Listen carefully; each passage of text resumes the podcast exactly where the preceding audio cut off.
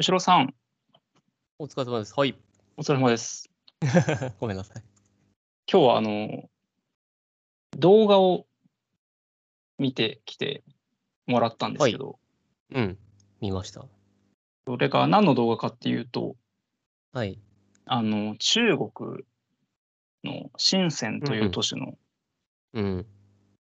が、えーなぜシリコンバレーになれたのかっていう、はいはいはいはい。しなぜ深センだけがシリコンバレーになれたのかっていう、うん。えー特集で、うん。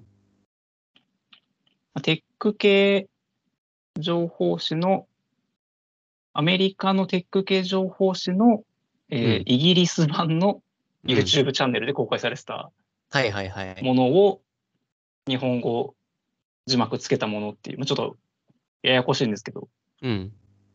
まあ、要するに中国の深センという都市についてうん。の動画を見ていただきましたと。はい。で、まあ、私、個人的に最初見たときに、まあいろいろ面白かったんで、うん。共有して見てもらったんですが、はい。率直な感想としてはどうでしたか？えっ、と、あれ、ちょびっと前のやつだったじゃないですか。動画的には。2000、えっと、日本語字幕版の公開が2018年になってました。うんうんうん。はい。えっと、深センの、深センがやばいっていうのは、まあ、あの、結構す好きな話で、はい。あの興味持ってたっていうのはありますし、あのそうですね。それこそ前職の時から気にはなってたんですよね。あの、無人スーパーとか、無人コンビニとかっていうのを流通的にも。はい、流通的にも、すごい最先端のことをやっているっていったところで、あのやってたんで、はいすげえな、いつか行ってみてえなって思っうんはい。てるところですね。あれもう、その動画の最初の映像からして、なんかう、ん。かっこよかったですね。うーん。あの、ゴミゴミとした感じというか。あのゴミゴミとした、はいパワーですよね。うん。あの、一発目で高架機動隊を想起したんですけど、うんうんうん雑多で、でもその、なんていうんですかね、こう技術的にうん。うん。最先端、まあ、最先端と言っていいのかは分かんないんですけど、現状で。うん。まあ、最先端を行こうとしている熱気というか、まあ、まあ、ある意味最先端だと思いますよ。ある意味、まさにうん、そのそのある意味のところが多分、うん。なんか一番私も気になったところというか、はい。なんかその特集の中で、その特集、えっと、動画が、うん。えー日本語版は3本にはい。エピソードが分かれてたんですけど、うん。でまあなんか本来の英語版では、イギリスの英語版ではエピソード4まである、うん。あったそうなんでですけど、す。うん。まあ3まで我々はそうですねのはい内容を含めてはちゃんと見れなかったので、うん。でその中の1本が、うん。と深センのオープンソースっうん。ていう、まあ、タイトルがついてたんですね。うん。で、そこが、やっぱりある意味最先端な部分うん。っていうことで合ってますかね。いやー、まあ、そうですね。まあ、そうですね。はい。えっ、と、合ってます。合ってますし、うん、まあ、若干異なるところもあるはあるんですけど、はい。はい。そんな感じかな。なんかそこが、私は、まあ仕事ではそういうことしてないので、その、あの、ぎ技術的なことをしてないので、で、その、はい吉郎さんの場合は前職の流通の時から興味持ってたっておっしゃってましたけど、うん。私全く知らなかったんですよ。はいはいはいはい深センっていう都市はい。のはいそこがすごいことになってるのも、はい。純粋になんかこう、まあ、知った時にワクワクして、はいはいはいはいはい。でワクワクしながらその動画見てたんですけど、うん。オープンソース云々の下りのところで、うん。なんかもやっとしたんですね。はいはいはいはいはいはいはい。でもまあちょっとその調べてみると、うん。深センがこう、それだけ世界的に注目される場所になった背景には、うん、間違いなくオープンソースが関係しているうんうんキーワードですね。はい。というのが、うん。なんかその、まあ今では、吉郎さんも、まあ、どっぷりそっち側なのかなというのもあって、はいはい。なんかどそ、その辺が純粋に聞きたいなと思ったんですけど。あ、なるほど、なるほど。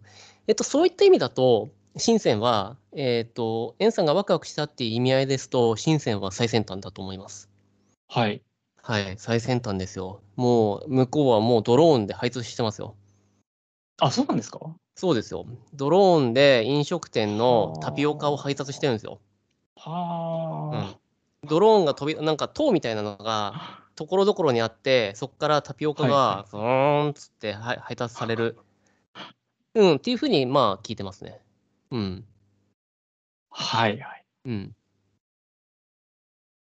まあ、日本だってそれ実証実験をやってるんですけれども、まあ、けど、あそこほどではないんだろうなっていう。うん。スピードがもうとにかく違うみたいですね。うん。何かをこう思いついてからはい。実現するまでが。はいはいはいはいはい。オープンソースっていうのがやっぱ気になったっていうのは本当にその通りだと思って、あの、やはりちょっともう少し説明いただきたいのと、どう思いましたっていう。えっと、まず、うん。まあ、ざっくりオープンソースって何ぞやっていうところから、うん。あのー確認しておくと、うん。まあ、平たく言うと、誰でもこう、いじっていいコードというか、うん。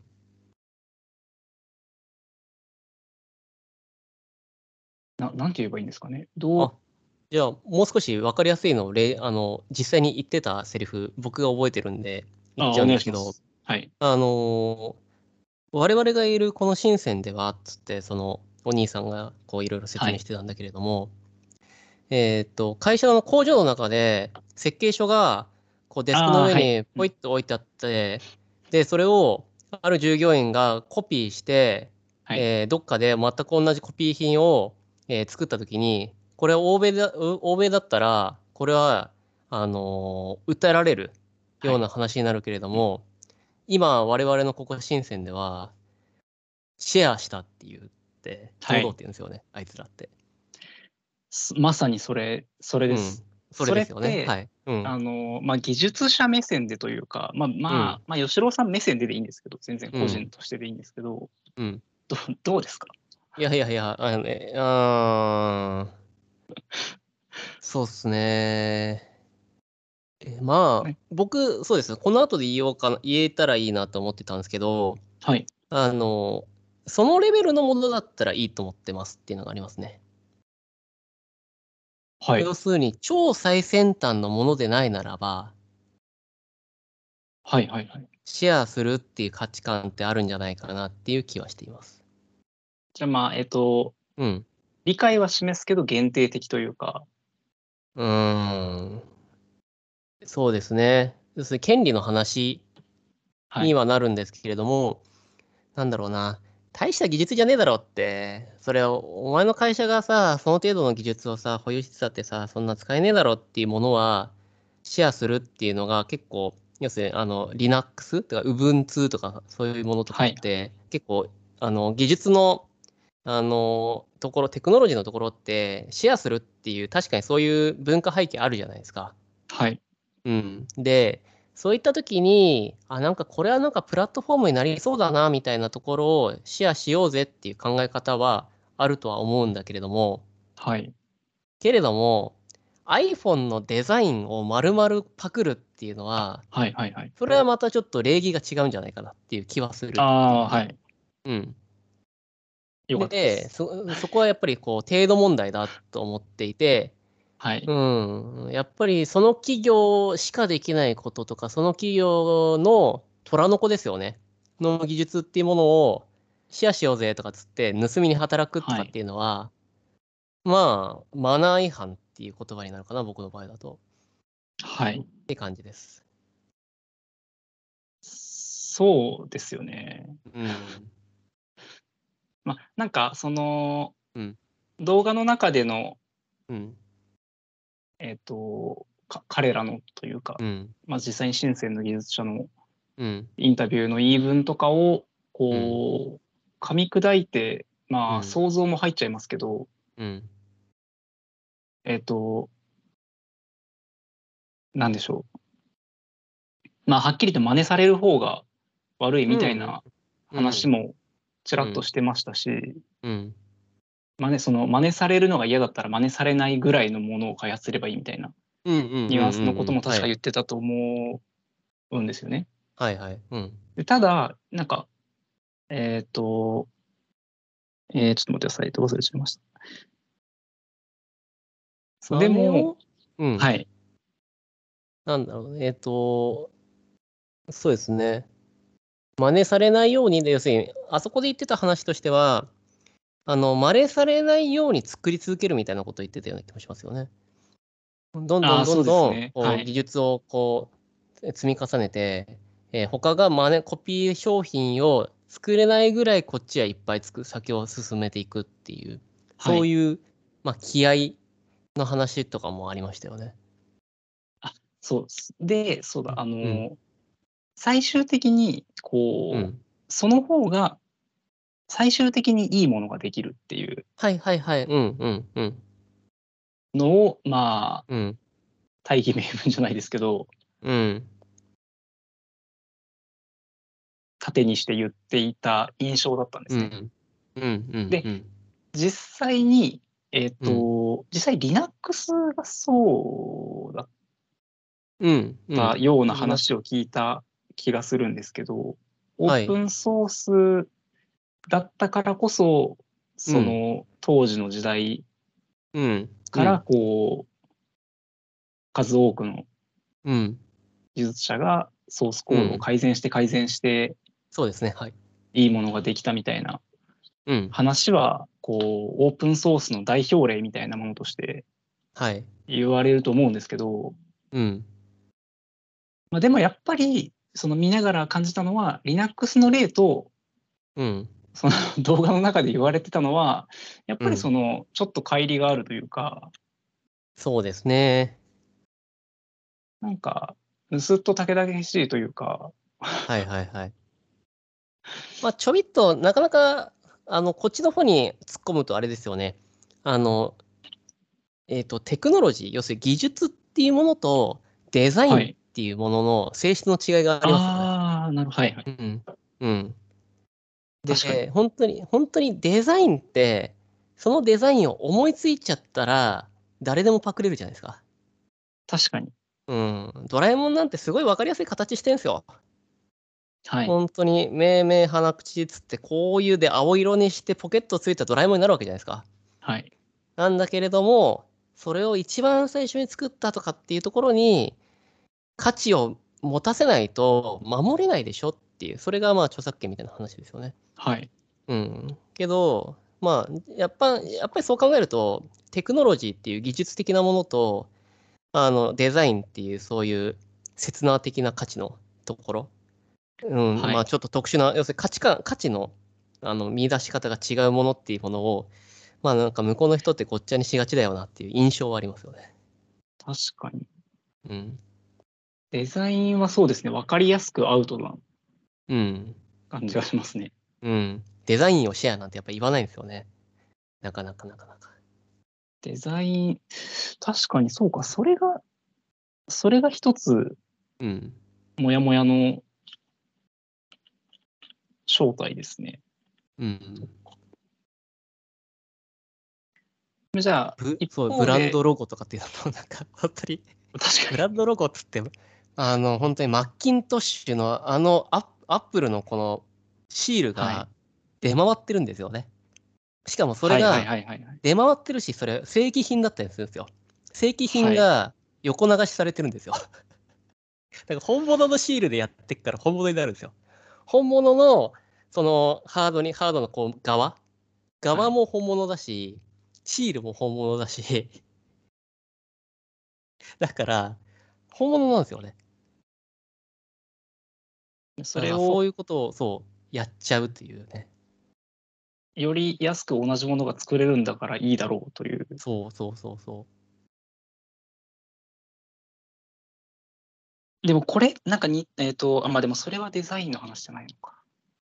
確かにな。まあもともとその技術的にはう。うん。オープンであるべきだみたいなうん。こう思想ってありますもんね。ああります。あうんあ。ある気がします。テクノロジーの方は特に。えっ、と、なんか Windows とかうん。の本当に出始めの頃、うん。ジョブズがそれこそ、その、うん。オープンにしろっていう旗を掲げてたぐらいな、うんなんかそんな話をうん。見た気がするんですけど、あああると思います。はい。それ、その延長みたいなうん。ニュアンスともまた違うんですかね、中国でいう。あシェアあ。いや、僕は、近い。あの、お同じだと思いますよ。だから、あの、えっと、あれですよ、本当に僕もエンジニアになって、改めて驚いてるのが、はいその AI とかつって、画像認識とかつってあるじゃないですか。はい。ああいったものが、あの、めっちゃ公開されてるんですよ。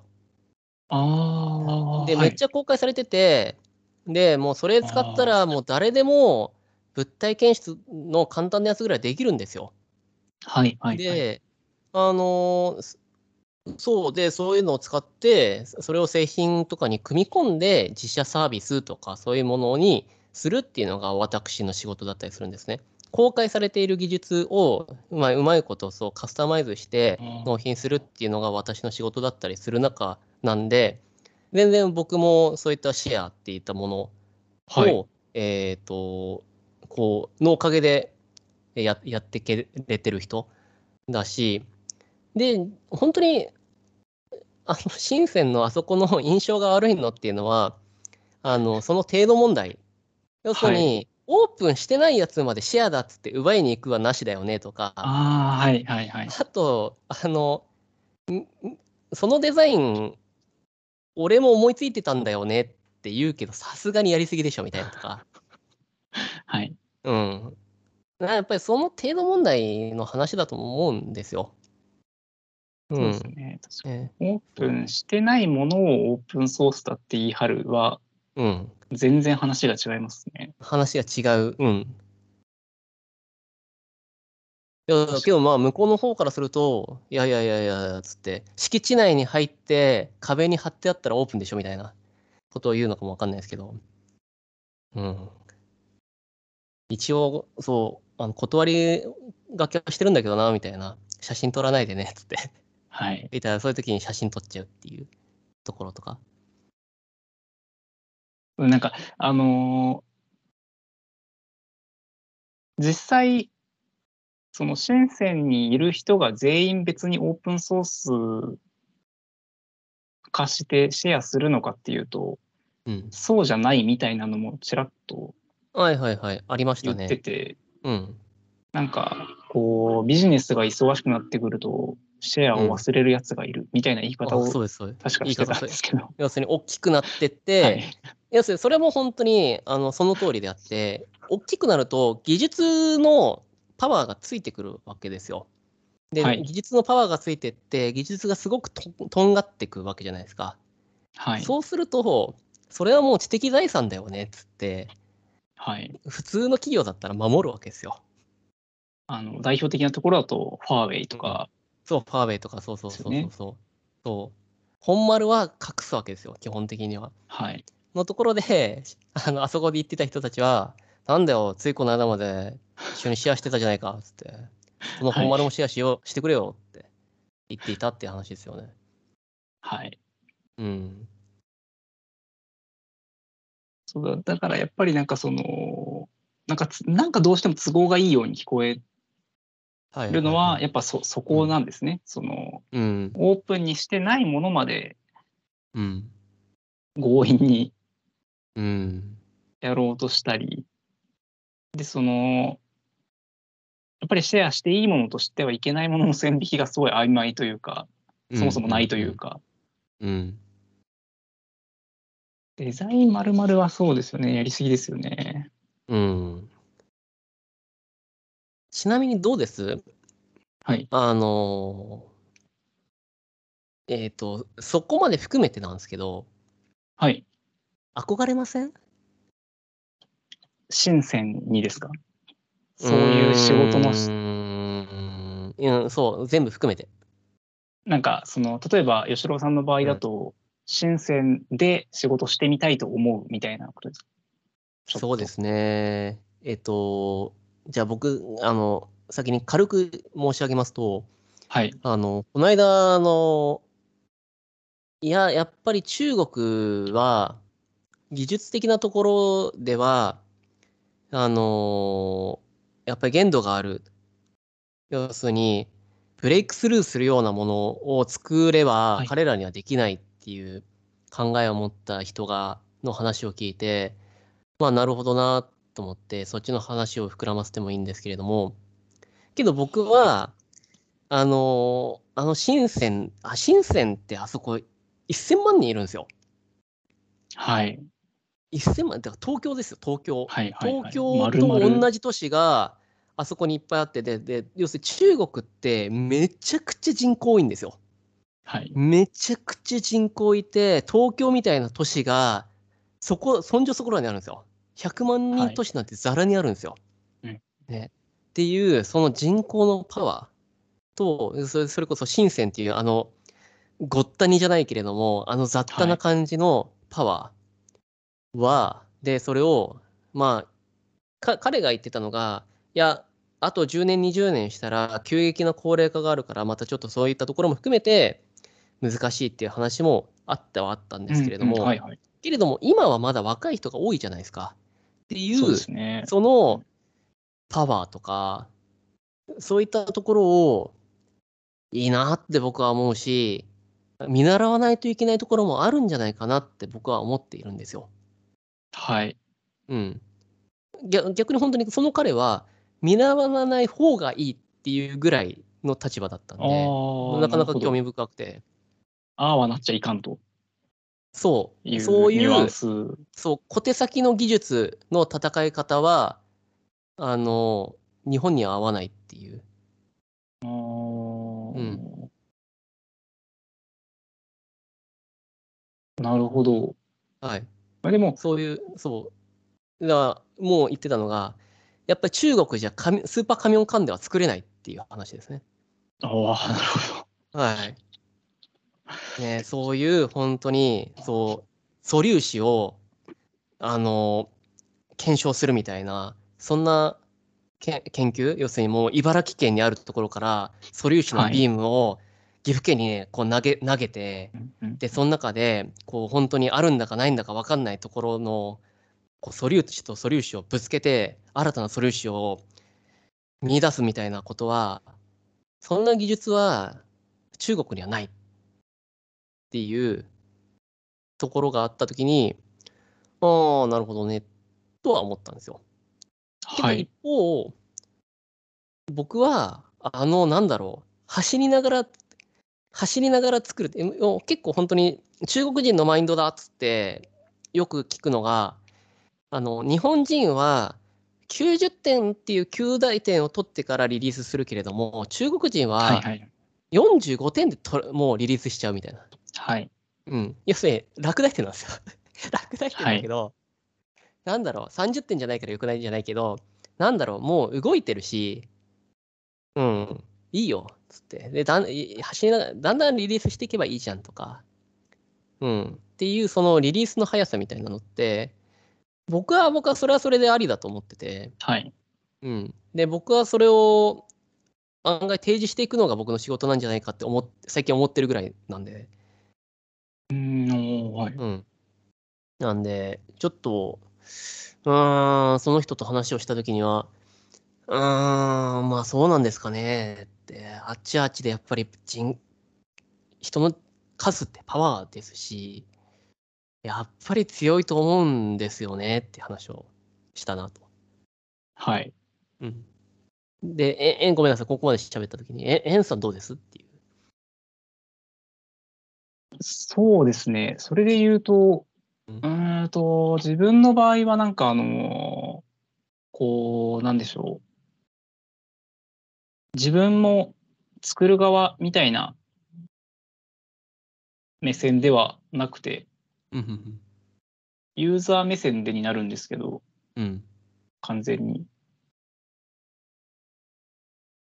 行ってはみたいですけど、うん。住みたいかっていうと微妙みたいな感じです。おー、教えて、教えてほしいです。独り身だったらうん。住んでもいいんですけど、ほいほいほい。うーん、なんか、その、その吉郎さんが話したその方が言う、多分見習わない方がいいっていう部分も理解できるんですよ。はいはいはいはい。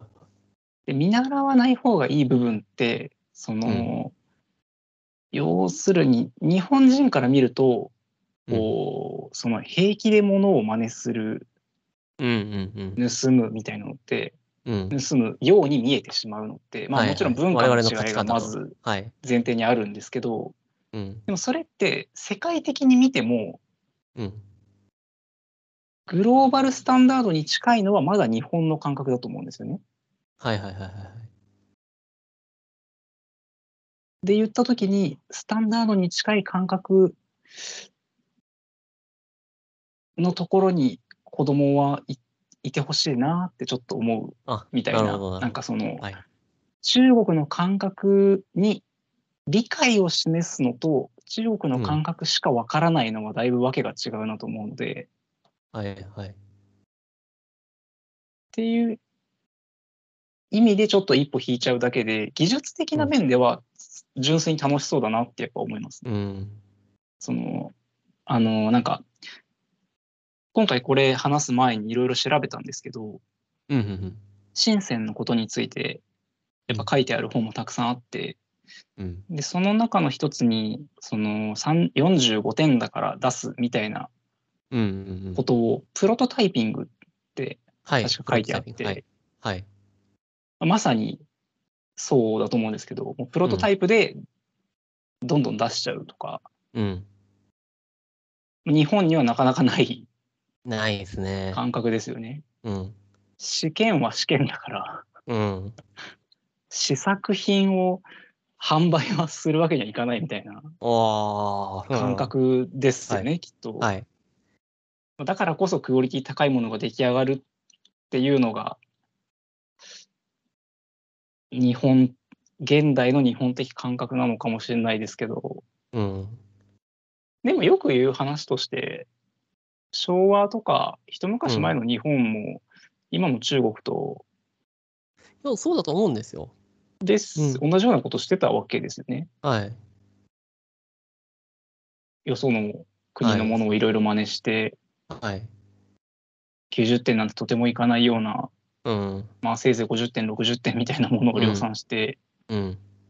量産して量産して90点に近づいてきたわけで、はい。だんだん技術力がついてってっていう。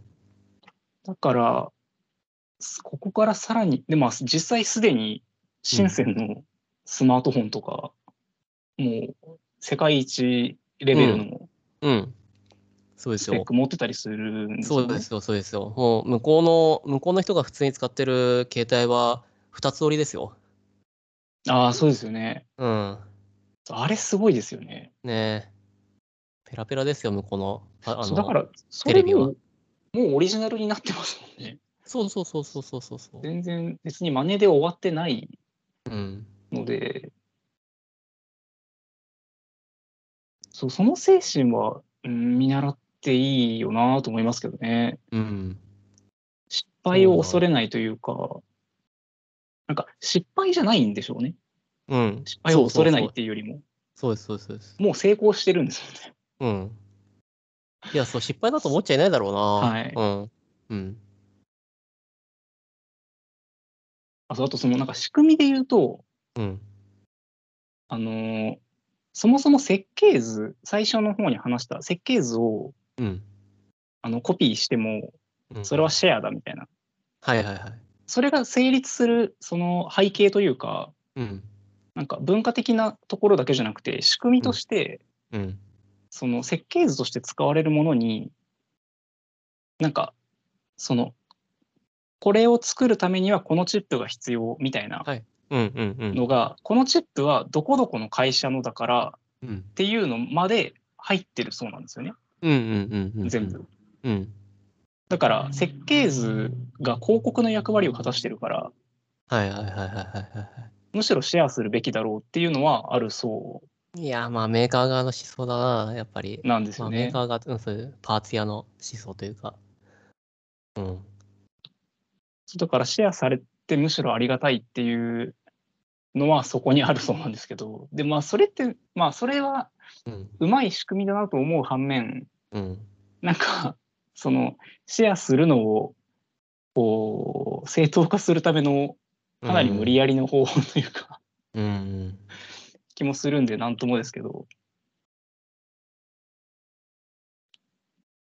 いやー、いや、やっぱ、あのパワー、パワーに圧倒されますよね。あの、パワー。いや、そうですね。そそれは何より熱気がそう。違いますよね。気が違いますよ。人口も多いし。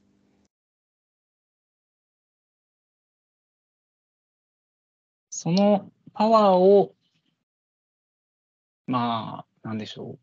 効率的にというか、うん。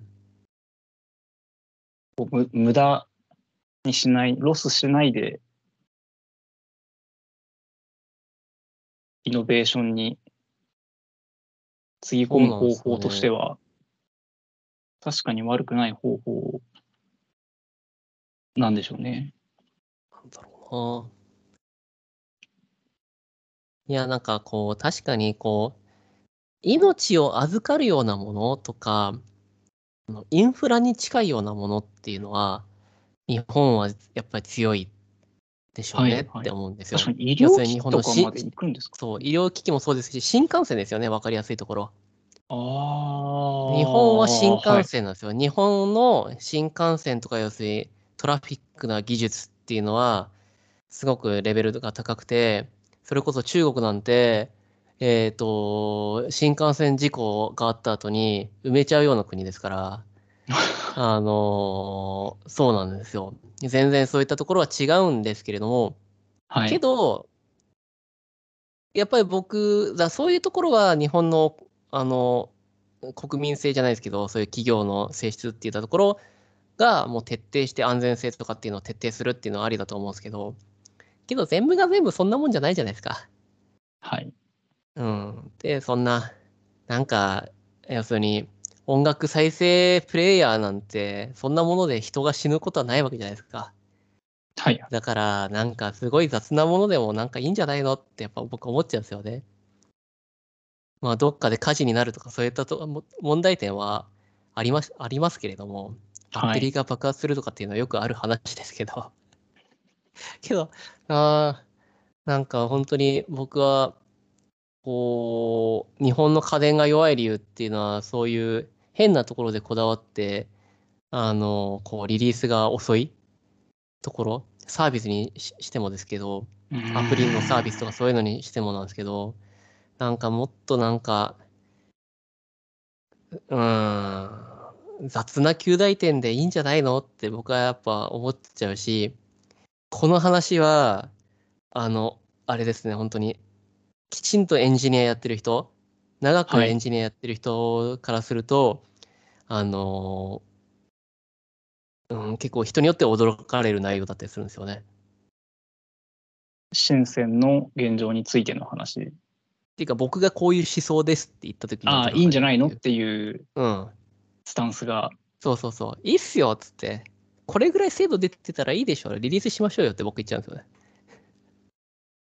はいはいはいはい。うんけど、やっぱ、一緒に、それこそ本当に一緒に働いてる人とかは、いや、要するにきちんとこの精度を上げないと納品はできませんっていう思想だった時に、なんか意味あんのかなって、やっぱ僕ぼんやりと思ってるんですよね。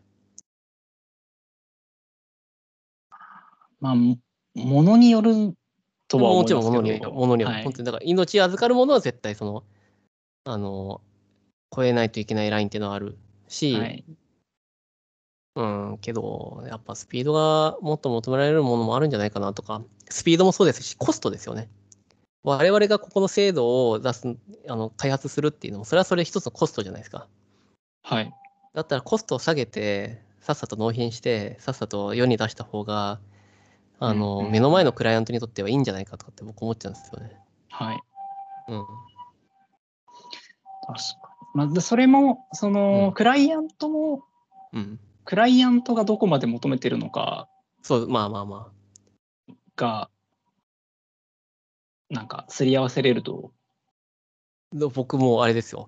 クライアントに対して、あの、その流度必要ですか？って、はい。あの言うのを、言うのが必要だと思ってます。最近は。はい。うん。要するに、あ分かりやすい話だと、業務改善の、はいはいはい業務改善のし案件とかだったりすると、これまで人がこれやってて、それを自動化したいって話があったときに、はい。でも本当に分かりやすい話でしたよ。業務改善したいっつって、したいんですっていう話があったときに、えーと、お一緒に働いているエンジニアは、必ず人よりはいい制度を出さないといけないっていうところを目標に。やるんですけど、僕は全然人より下ってもいいじゃんっていうところで説明をしようとするんですよ。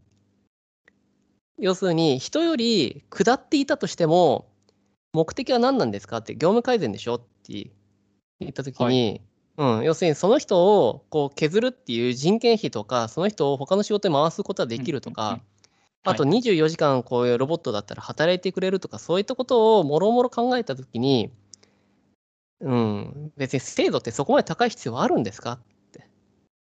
はい。うん。別になんかこう、人、なん、そうですね、だから万万引きとかですよね。あの、このぼ監視システムだと万引きされちゃうじゃないかっていう話があったときに、いやいやいやいや、つって、いや、要するに一人いなくなるってことは、時給1000円ぐらいは、あの、要するに損害として1000円は飲めるでしょっていう。総合的なコストパフォーマンスですね。そうそうそう費用対効果が。費用対効果とか。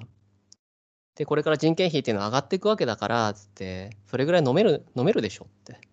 だから要するに制度が悪く悪くてもさっさとリリースして人件費下げましょうっていう話とかを、はい。